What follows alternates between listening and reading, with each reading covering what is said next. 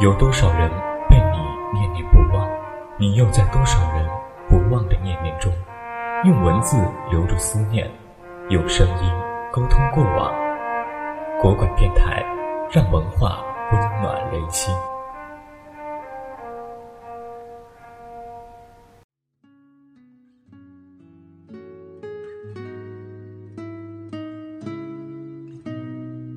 大家好，我是主播远近。今天给大家带来的文章是《一个实习生的最高境界》，作者特立独行的猫。机会是不能等着他自己来的，要靠每时每刻的抢先一步夺来，是靠不断的认真和积累换来。所以，当你抱怨自己没有机会的时候，先想想，你用心对待机会了吗？我在一个跨国快速消费品公司实习，大批的实习生像一堆长得很像的小虫子，呼啦啦地飞进写字楼，每天堆在一起，发没完没了的快递，搜没完没了的信息，印没完没了的资料，还有发没完没了的牢骚。Judy 比我晚来大约两周，第一天上班，穿着一身校服坐在门口，与我们有些生疏。或许他从一开始就和我们不一样。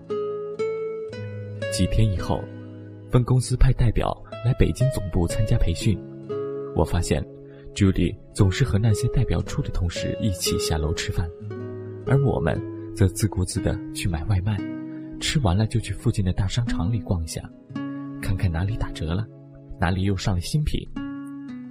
即使买不起，也愿意听着商场里的一遍中文，一遍英文。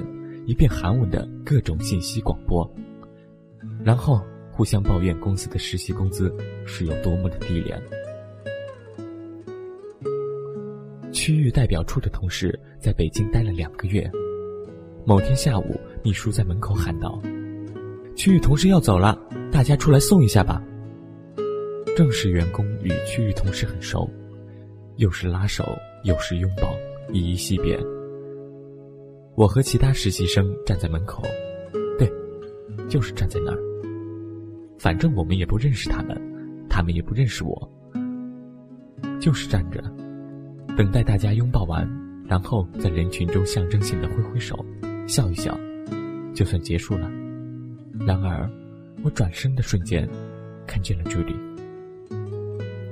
Judy 和区域同事们一起慢慢的在楼道里走，一边走。一边拉着手热烈的讲话，感觉好像认识了很久一样。Judy 俨然很受欢迎，被很多人拽着手不放。最后分别的时候，我听见他特别有感情的喊了一声：“各位哥哥姐姐，你们要常来玩啊！”实习后期，我开始跑店面，看看新货有没有摆到超市显眼的位置上。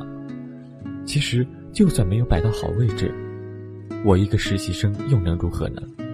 无非只是回来报告领导罢了。我只是个实习生，我一直都记得这一点。某一天，在一个社区超市看产品的位置，我突然看见了 Judy 在和别人吵架。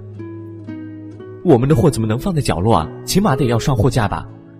他指着货架跟超市的人喊：“我就是这个公司的。”中间位置的商家给了你们多少钱呢？给这样的位置，我们的货是谁给你发的？领导并没有跟我讲过摆货架也是有讲究的，没有跟我讲过位置和幕后也是有关系的。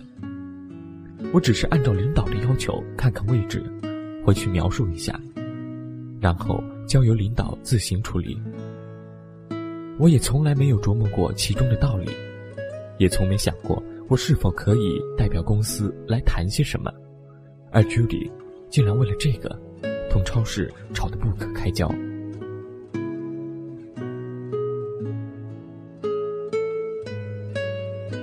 实习结束，我和 Judy 都离开了那家公司。毕业之后，听熟人说起 Judy 的薪水明显的高出我们很多，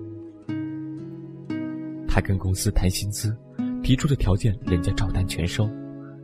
我们很好奇，问起他，他说：“我从大二就开始混社会，认识很多人，也做过很多事。虽然我只是个实习生，但是我打赌，我比正式员工做的都要多，了解的也更深入，所以我必须比别人的薪水要高。”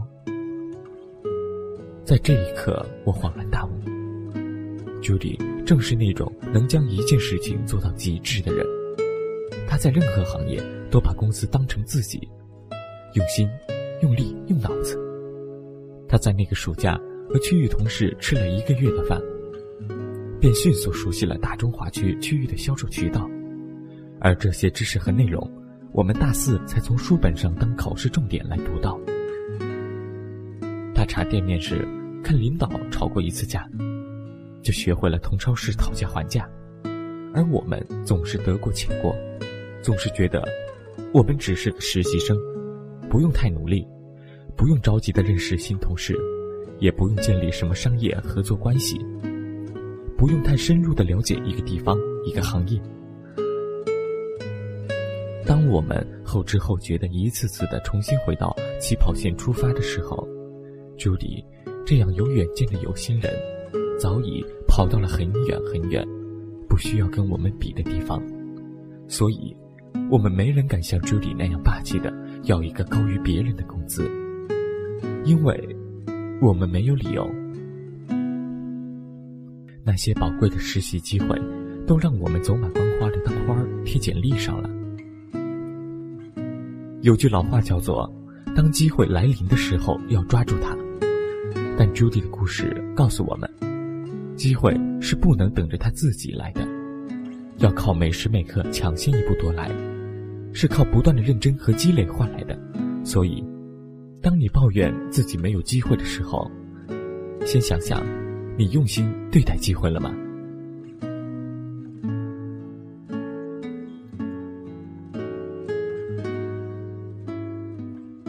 一盏茶的时光，聆听一卷书香。更多节目，欢迎访问国馆点 com，倾听文化的声音，让声音温暖你我。